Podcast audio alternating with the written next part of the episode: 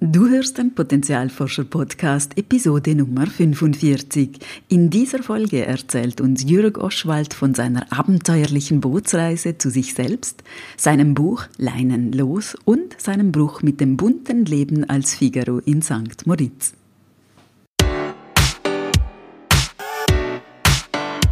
Willkommen beim Potenzialforscher Podcast für mehr Freude, Erfüllung und Sinn im Leben. Ich bin dein Potenzialforscher Coach Christina Schaka.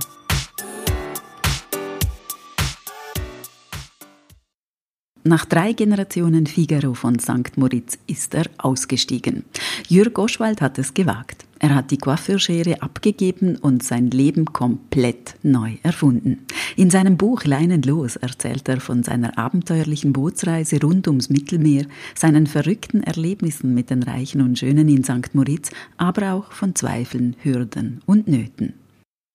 Lieber Jörg, ich freue mich riesig, dass du heute zu Gast bist beim Potenzialforscher Podcast und ähm, wir haben uns ja vor kurzem in Basel bei einer deiner Buchlesungen äh, kennengelernt, was mich äh, sehr gefreut hat. Und ähm, du bist im Moment ja auf Buchlesungstour in der Schweiz und auch in Deutschland. Was für Erfahrungen machst du auf dieser Buchlesungstour? Ja, also für mich ist das äh, ganz spannend, weil das ja mein Erstlingswerk ist. Also ich habe noch nie ein Buch geschrieben und darum tut sich da eine neue Welt für mich auf. Und was ich äh, absolut äh, faszinierend finde, ist so dass, äh, das Feedback von den Menschen an den Lesungen. Und das ist für mich wirklich so eine, eine neue Welt, oder? Die ganze Organisation, dann natürlich relativ viel Reisen was auch spannend ist dazu und einfach die vielen neuen Menschen da kennenzulernen an den Lesungen. Was für Reaktionen bekommst du denn auf deine Lesungen und vor allem auch auf dein Buch? Also im Prinzip sehr, äh, sehr gute, sehr spannende. Ich kriege auch sehr, sehr viele Feedbacks auf allen möglichen äh, Social Media Kanälen äh, wie WhatsApp, Facebook, Twitter, alles kriege ich sehr, sehr viele Nachrichten, nachdem die Leute das Buch gelesen haben. Das finde ich ganz toll. Und jetzt ist es schön, dass es sich so in eine neue Richtung bewegt, weil ich jetzt an Orte gehe, wo oder oft war, wo man mich noch nicht kennt als Person. Also wo ich das halt in St. Moritz äh, gelesen habe, war klar, da kamen eigentlich meine, äh, meine treuen Kundinnen von früher und meine Fans und so, die kannten mich und kannten ja auch schon ein bisschen meine Biografie, von der das Buch ja auch äh, sehr stark handelt. Und äh, jetzt bin, äh, bin ich in Orten gewesen, wo niemand mich kannte. Und da finde ich es ganz spannend, äh, da die Kommentare, respektive halt die Feedbacks zu haben, die, die, äh, ja, die, die toll sind, die mir äh, dann irgendwie auch zeigen, das kommt offenbar sehr, sehr gut an. Sehr schön. Jetzt, das Buch handelt ja von deinem doch sehr bunten Leben als Coiffeur in St. Moritz, dann aber auch mit dem Bruch diesem, mit diesem Leben. Ähm, du hast das Geschäft dann verkauft und schließlich von deiner Bootsreise durchs Mittelmeer. Was war denn für dich der Auslöser, dein Leben quasi komplett umzukrempeln? Also der Auslöser war eigentlich eine, ein medizinisches Problem, eine kleine Krankheit, nichts Schlimmes, ein kleiner Tumor im Magen, äh, der entfernt werden musste. Und dann der kleine Satz des Chirurgen, der auch ein Freund von mir ist, äh, du hast wohl zu viel Stress in deinem Leben. Und da haben dann die, die Glocken geläutet.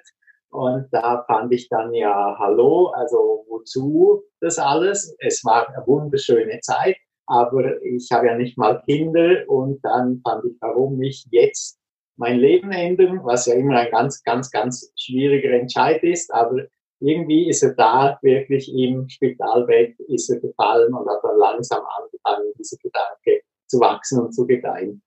Hast du denn das Gefühl, dass du all die Jahre als Figaro quasi am falschen Ort warst?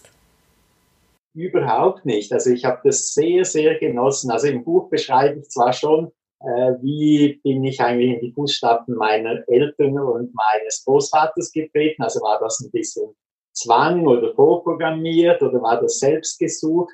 Und äh, auf jeden Fall, wie es auch immer war, ich hatte die 38 Jahre als Friseur sehr, sehr viel Spaß. Äh, ich bin ein kreativer Mensch, da hat das sicher gepasst, die, die Richtung in, in einen kreativen Beruf zu gehen. Und ich habe das wirklich ausgelebt und war offenbar auch sehr erfolgreich. Und das kann man ja eigentlich nur sein, wenn man einen Beruf zur Berufung äh, macht und als wirklich Leidenschaft hat. Und die hatte ich total. Und das ist ja, das ist eigentlich das Spannende an deinem Weg, dass du sagst, du hast diese, diese Berufung gehabt für deinen Beruf als Friseur, aber dann kam trotzdem dieser Moment, wo du dich umentschieden hast und gesagt hast, nein, da muss jetzt noch was anderes her. Ja, genau. Also ich, hab, ich bin jemand, der im Leben äh, vor allem halt dann weniger im Beruf, da war ich sehr treu, 38 Jahre Friseur, zwar mit sehr vielen verschiedenen Geschäften, die ich immer wieder aufgemacht habe, habe ich schon immer wieder was Neues ausprobiert, aber im, im Freizeitbereich, da war ich immer so ein Extremer. Also ich habe immer eine Beschäftigung bis zum absoluten Exzess getrieben äh, und dann aber auch wieder wie mit einem Beil ein Baum gefällt und gesagt, so, Ende, jetzt kommt was Neues, wurde ich auch oft nicht verstanden von Freunden, die gerade zum Beispiel Modellfliegen war mal so ein Ding, da war ich dann Präsident vom Modellflugclub Engadin und habe riesige äh, Geschichten organisiert mit, mit äh, 5.000, 6.000 Zuschauern. Und irgendwann habe ich einfach gesagt, so das verkauft und weg. Mit alten Autos war es so. Und ich glaube, beim Beruf macht man das natürlich nicht so schnell. Ähm, klar, das ist ja auch, davon lebt man, äh, man hat ein Team rundherum und ich bin jemand, der die Verantwortung für sein Team äh, sehr, sehr ernst genommen habe und da äh, gibt es ja dann schon auch sehr viele Auswirkungen. Und, und es hat mir ja dann auch immer wieder gefallen. Friseur ist was, was immer wieder neu erfunden werden kann eigentlich, weil die Mode ändert, man macht Events, das war mein Highlight, waren immer die ganzen Events. Aber ich bin dann doch wieder der, der sich dann täuscht einfach irgendwann, wenn es dann zu viel nicht mehr stimmt, sagt so, Stopp, Ende und jetzt was Neues. Also du hast dann den Mut eben, eben für dieses Neue. Ähm, das Neue war dann ja auch deine Reise auf dem Boot. Wie war das? Erzähl mal. Also das war äh, sehr, sehr abenteuerlich. Ich habe mir das eigentlich so vorgestellt, so schön Wetter, immer glatte See, schöne Ausflüge, wie man es in den bunten Magazinen immer sieht, oder wo die Leute planschen und baden und mit einem coolen Drink auf der Plastikaufblas-Badeinsel liegen. Und, genau so war es dann äh, auch zum Glück natürlich. Die Momente waren, aber es gab natürlich auch Momente, wo ich zum Beispiel in einen richtigen Sturm geraten bin in meinem Boot und wirklich dachte, dass das war's jetzt. Hier sauge ich jetzt ab, oder? Das gehörte dann schon auch dazu. Und auch ich bin ja speziell gereist, also ich habe ein kleines Boot bauen lassen, das man noch mit dem Auto ziehen kann. Das war so quasi mein Wohnwagen auf dem Land und mein Boot auf dem Wasser. Das war immer meine Wohnung, egal wo es war.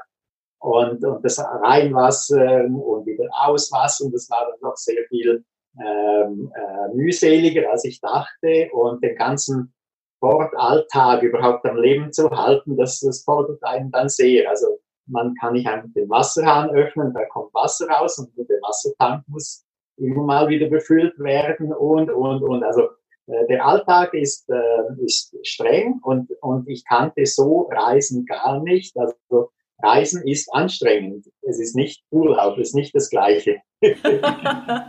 Was war dann äh, das Schwierigste für dich?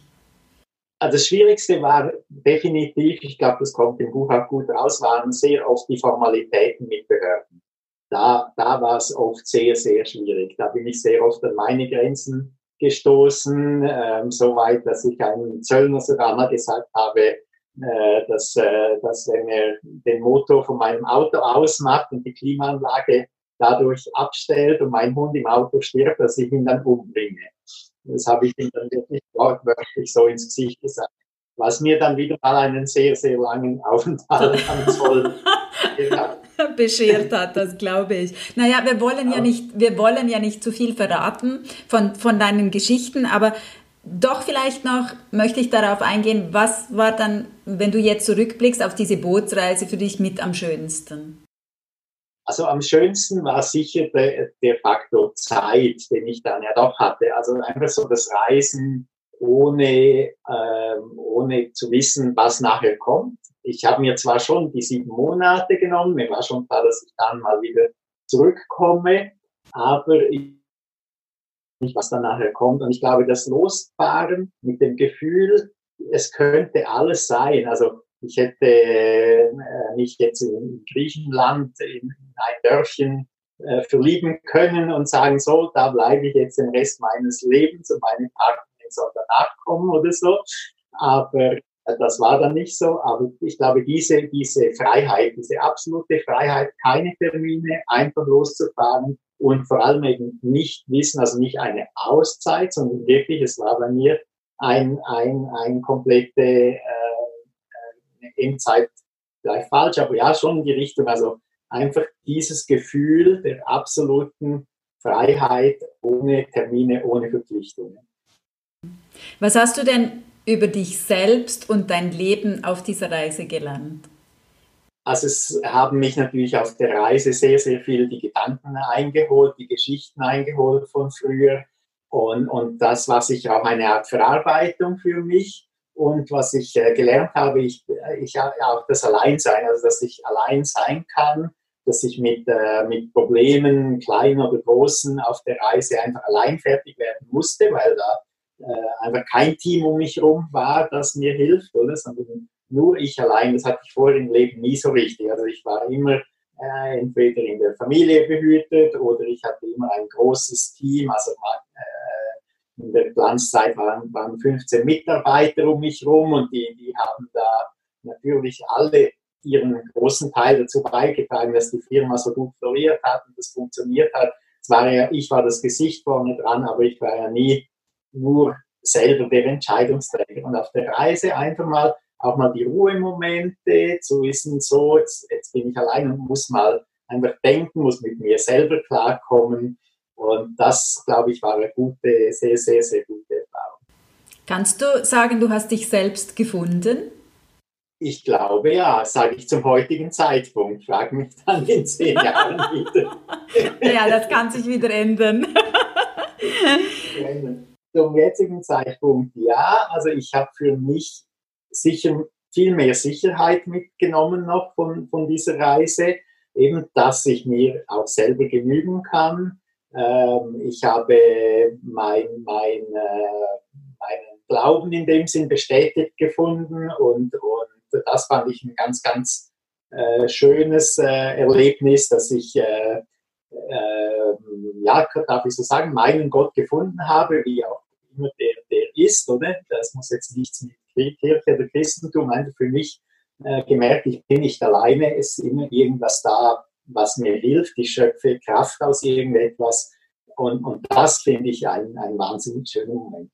Das ist sehr wertvoll, das stimmt. Was würdest du denn Menschen raten, die auch gerne ausbrechen möchten aus ihrem Alltag?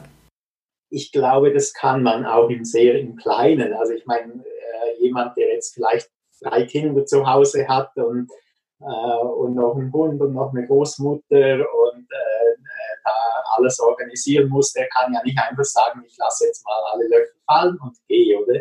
Da hatte ich es ein bisschen einfacher. Aber ich glaube, jeder kann auf seine Reise zum Ich gehen, vielleicht indem man ein bisschen weniger äh, den Konsum frönt, all den Einflüssen, die wir von außen haben über die ganzen Medien, sondern halt die Ruhe mal sucht und nicht immer nochmal Action und nochmal Action und die nächste Party und das nächste Skiwochenende, sondern einfach mal, glaube ich, wirklich in sich geht und wirklich das mit Ruhe, die, die Ruhe sucht. Ich glaube, das ist ein Punkt, so habe ich es gefunden und das kann jeder tun, da, da braucht es weder, äh, weder Geld noch, noch Ausbruch in dem Sinn. Ich glaube, das, das würde gut tun, dass man einfach mal ein bisschen mehr zur Ruhe kommt. Wie war das denn, als du zurückgekommen bist von dieser Reise? Fällt man da in ein Loch? Das habe ich befürchtet. Ich habe da schon auch drüber nachgedacht, wie ist das jetzt, oder? Da ich aber schon ein richtiger Engadiner offenbar bin, ich habe mich wirklich richtig gefreut auch. Also wo ich dann äh, über den Maloja-Pass mit meinem Gespann, mit meinen 14 Metern da die engen Kurven hochgekurbelt bin, äh, war keine Wehmut, sondern es war ein richtiges Glücksgefühl. Es war ein wunderschöner Tag im Herbst und, und wieder daheim zu sein. Auch diese Erfahrung, dass für mich daheim halt schon Graubünden und der Sängerin ist. Ja. War dir da schon klar, was du jetzt mit deinem Leben anfangen möchtest oder was du machen möchtest? Noch nicht so direkt. Nach der Reise war erstmal so, ja, was jetzt, oder?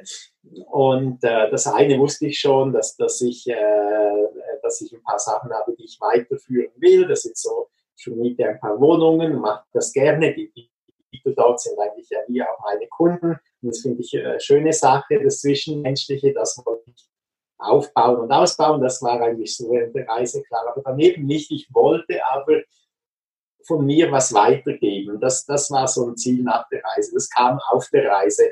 Warum nicht den, den Menschen etwas geben, vielleicht auch zurückgeben? Und da war dann äh, ein Freund von mir, der mir erzählt hat, er war beim Lebenscoach und dass das ganz toll war.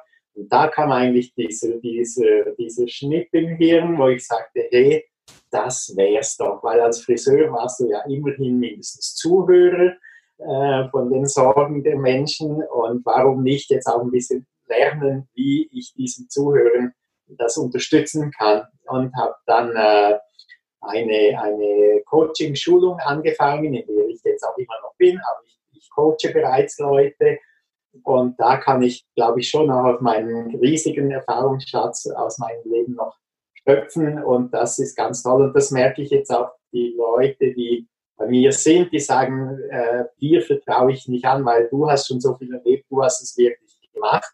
Du redest nicht davon, wie viele, sondern dein Leben ist wirklich äh, komplett auf den Kopf gestellt worden und so kann, vertraue ich mich dir lieber an. Und das ist jetzt äh, ein großer Teil von meiner Zeit, aber nicht, äh, ich mache das jetzt nicht 100 Prozent, weil das wäre mir dann doch wieder zu viel. Ich brauche dann schon noch ein bisschen mehr Freiheit als früher, nehme ich. Spannend ist ja, dass das Buch von dir gar nicht geplant war. Überhaupt nicht, nein. Das Buch war, äh, ich habe auf meiner Reise angefangen, Tagebuch zu führen. Und zwar, weil ich ziemlich schnell gemerkt habe, eigentlich schon nach der ersten Woche, dass ich alle diese Eindrücke gar nicht in meinem Gehirn speichern kann und nachher abrufen irgendwann vielleicht in zehn Jahren. Also fand ich, komm, schreib's auf. Und ich habe noch nie in meinem Leben Tagebuch geführt. Also wirklich äh, eine neue Erfahrung. Also einmal war es in einer Reise in Brasilien, die war aber nur zwei Wochen. Da fand ich schon ganz witzig und dann äh, habe ich dann einfach so alle 14 Tage mal so eine gute A4-Seite einfach auf Facebook veröffentlicht von dem, was ich aufgeschrieben habe und habe schon gemerkt, dass da immer mehr Leute mir gefolgt sind und dann kamen auch viele Kommentare und vor allem auch dann mal wieder so nach einer Woche, anderthalb schon, ja, wann kommt dann die nächste Geschichte, wir warten drauf. Und so habe ich das weitergezogen. Am Ende der Reise bin ich dann ein bisschen äh, laueriger geworden und habe es dann nicht mehr so durchgezogen. Wo ich nach Hause kam, sprachen mich dann wildfremde Leute. Also wenn ich eine Butter kaufen wollte im Coop, der gerade fünf äh, Gehminuten von meiner Wohnung weg ist in St. Moritz, dann habe ich zwei Stunden gebraucht, weil ich dauernd angesprochen wurde, Sie sind doch der Friseur, der auch, ja, ich habe Ihre Geschichten gelesen, warum schreiben Sie denn nicht weiter und so. Und dann dachte ich, das gibt's ja gar nicht. Und dann hat mein, mein äh, Autogaragist, also bei dem ich mein Auto gekauft und Service machen ließ, hat dann mir gesagt, du, du musst ein Buch schreiben du warst schon bekannt als bunter Hund von St. Moritz als Figaro, aber seit du im Internet deine Geschichte veröffentlichst, äh, bist du noch viel bekannter geworden. Du hast es gar nicht gemerkt und du musst ein Buch schreiben. Das hat noch ein zweiter Freund von mir gesagt und dann fand ich, okay, ich habe ja, die Zeit habe ich jetzt, warum nicht? Oder schreibe ich doch ein Buch, wenn die Leute das wollen. Super. Und wie war der und, Schreibprozess für dich? Das war wieder eine komplett neue Erfahrung und ein, ein äh, neuer Teil von meinem Leben, so ein Buch zu schreiben. Da dachte ich mir, ja klar, schreibe ich auf, schicke das irgendwo ein, dann wird es gedruckt. das ist es. Und das war jetzt wirklich eine Arbeit von zwei Jahren. Also es war äh, viel Arbeit, hat riesig, riesig Spaß gemacht. Ich hab, mir hat sich eine neue Welt eröffnet. Da, da natürlich vom Verlag her die Verlegerin und die Lektoren, Korrektoren kennengelernt, äh, oft in diesem Verlagshaus gewesen, äh, so ein bisschen Bürojob in dem Sinn auch mal gemacht, mich da hingesetzt, mit den Leuten das alles, die Details besprochen. Das Ganze eine tolle, tolle, tolle Geschichte und ich habe da auch sehr, meine ich, sehr viel Glück gehabt mit dem Verlag, den, den ich da äh, auch wieder so viele Zufälle gefunden habe. Tolle Sache und äh, da hat mich jetzt auch ein bisschen angefixt, also um da noch ein bisschen weiterzumachen. Ja. Also kann, können wir ein zweites Buch von Jörg Oschwald erwarten? Wer weiß. ich gebe mir jetzt erstmal ein Jahr äh, Zeit für die Vermarktung dieses Buches. Du hast es erwähnt mit, äh, mit Deutschland auch, wo, wo ich jetzt im Januar dann mal zehn Tage an der Boot Düsseldorf bin, dann an Buchmesse Leipzig und werden sicher noch weitere folgen und mal schauen, was, was sich da ergibt. Es ist ein Hörbuch geplant. Ähm, da werden wir uns auch im Januar dran setzen und eine Übersetzung des Buches auf Rätoromanisch, die Sprache meines Herrn. Und ähm, genau, was dann äh, da weiter draus wird, werden wir sehen. Aber da habe ich jetzt mir ein ganzes Jahr, also wirklich bis Ende nächstes Jahr, mir für dieses Projekt die, nehme ich mir die Zeit und schaue, wie weit ich da komme mit dem mit dem äh, Buch jetzt leiden los. Sehr spannend. Ähm, wo können denn die Zuhörerinnen und Zuhörer ähm, die Informationen zu deinen Lesungen finden? Auf Facebook äh, ist es immer drauf, man findet mich. Ich bin wirklich sehr öffentliche Person auf Facebook. Ich verstecke mich da nicht. Man weiß von mir fast alles auf Facebook. Ich teile da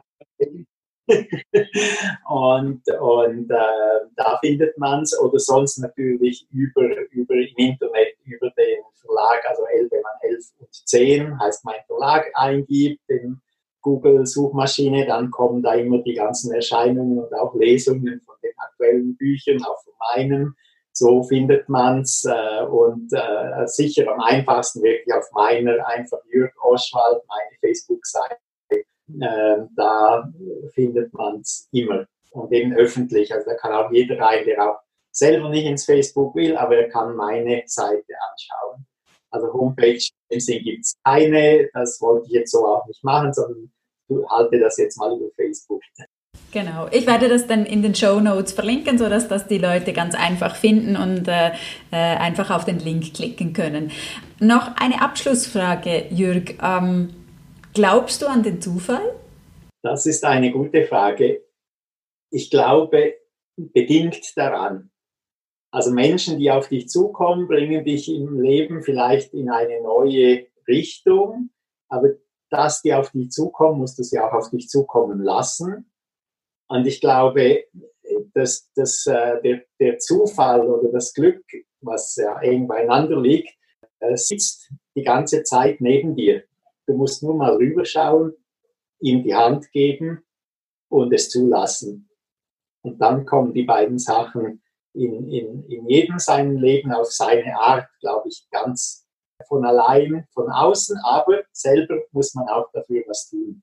Also es geht leider eben nicht nur mit hinsitzen und warten, sonst äh, warten wir, glaube ich, sehr lange.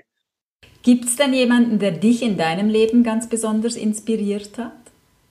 Es sind so viele Menschen. Natürlich, klar, du äh, wirst mal von den Eltern erzogen und eine Zeit lang äh, gesteuert und mitgenommen und dann äh, kommen viele Menschen in deinem Leben auf, auf dich zu.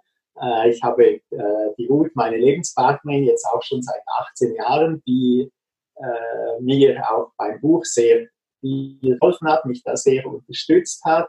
Und das ist sicher eine Inspiration eine große Inspiration, aber äh, das, glaube, das wechselt immer wieder. Also es gibt nicht jetzt nur jemand. Also ich, ich denke, man muss es schon in sich selber, sich selber auch immer wieder ein bisschen neu erfinden. Das finde ich jetzt für mich was wahnsinnig Schönes, das Leben immer wieder neu auszutesten. Ich glaube, dass dein Buch ähm, mit dem Titel Leinenlos ähm, ganz viele Leute inspirieren wird. Also es ist wirklich ganz toll geschrieben, sehr leicht zu lesen. Ähm, es geht in die Tiefe und hat auch viel Humor. Also mir hat das sehr gut gefallen und ich wünsche dir auf deiner Lesungstour und auch ähm, für das Weitere, den 2020, ganz viel Erfolg und ich bedanke mich recht herzlich, dass du heute hier beim Potenzialforscher Podcast mit dabei warst. Vielen herzlichen Dank, Jürg. Vielen Dank dir, Christina. Es hat mich sehr, sehr gefreut, das Interview mit dir zu machen. War sehr schön und ich freue mich natürlich dann, das selber auch mal anzuschauen, wie, wie das sich so anfühlt, wenn man sich da von, äh, von der anderen Seite mal hört und sieht. Die aktuellen Daten der Buchlesungen von Jürg Oschwald findest du auf seinem Facebook-Account. Den Link dazu findest du in den Show Notes und natürlich auf meiner Webseite unter der aktuellen Podcast-Folge. Hat dir dieses Interview gefallen? Ich freue mich sehr, wenn du den Podcast deinen Freunden und Bekannten weiterempfiehlst, sodass ganz viele Menschen ihr Potenzial erforschen und finden können. Wie immer von Herzen, deine Christina. Und denk daran, wenn wir unser Potenzial in die Welt tragen, dann ist es Magie. Etwas in uns leuchtet besonders hell.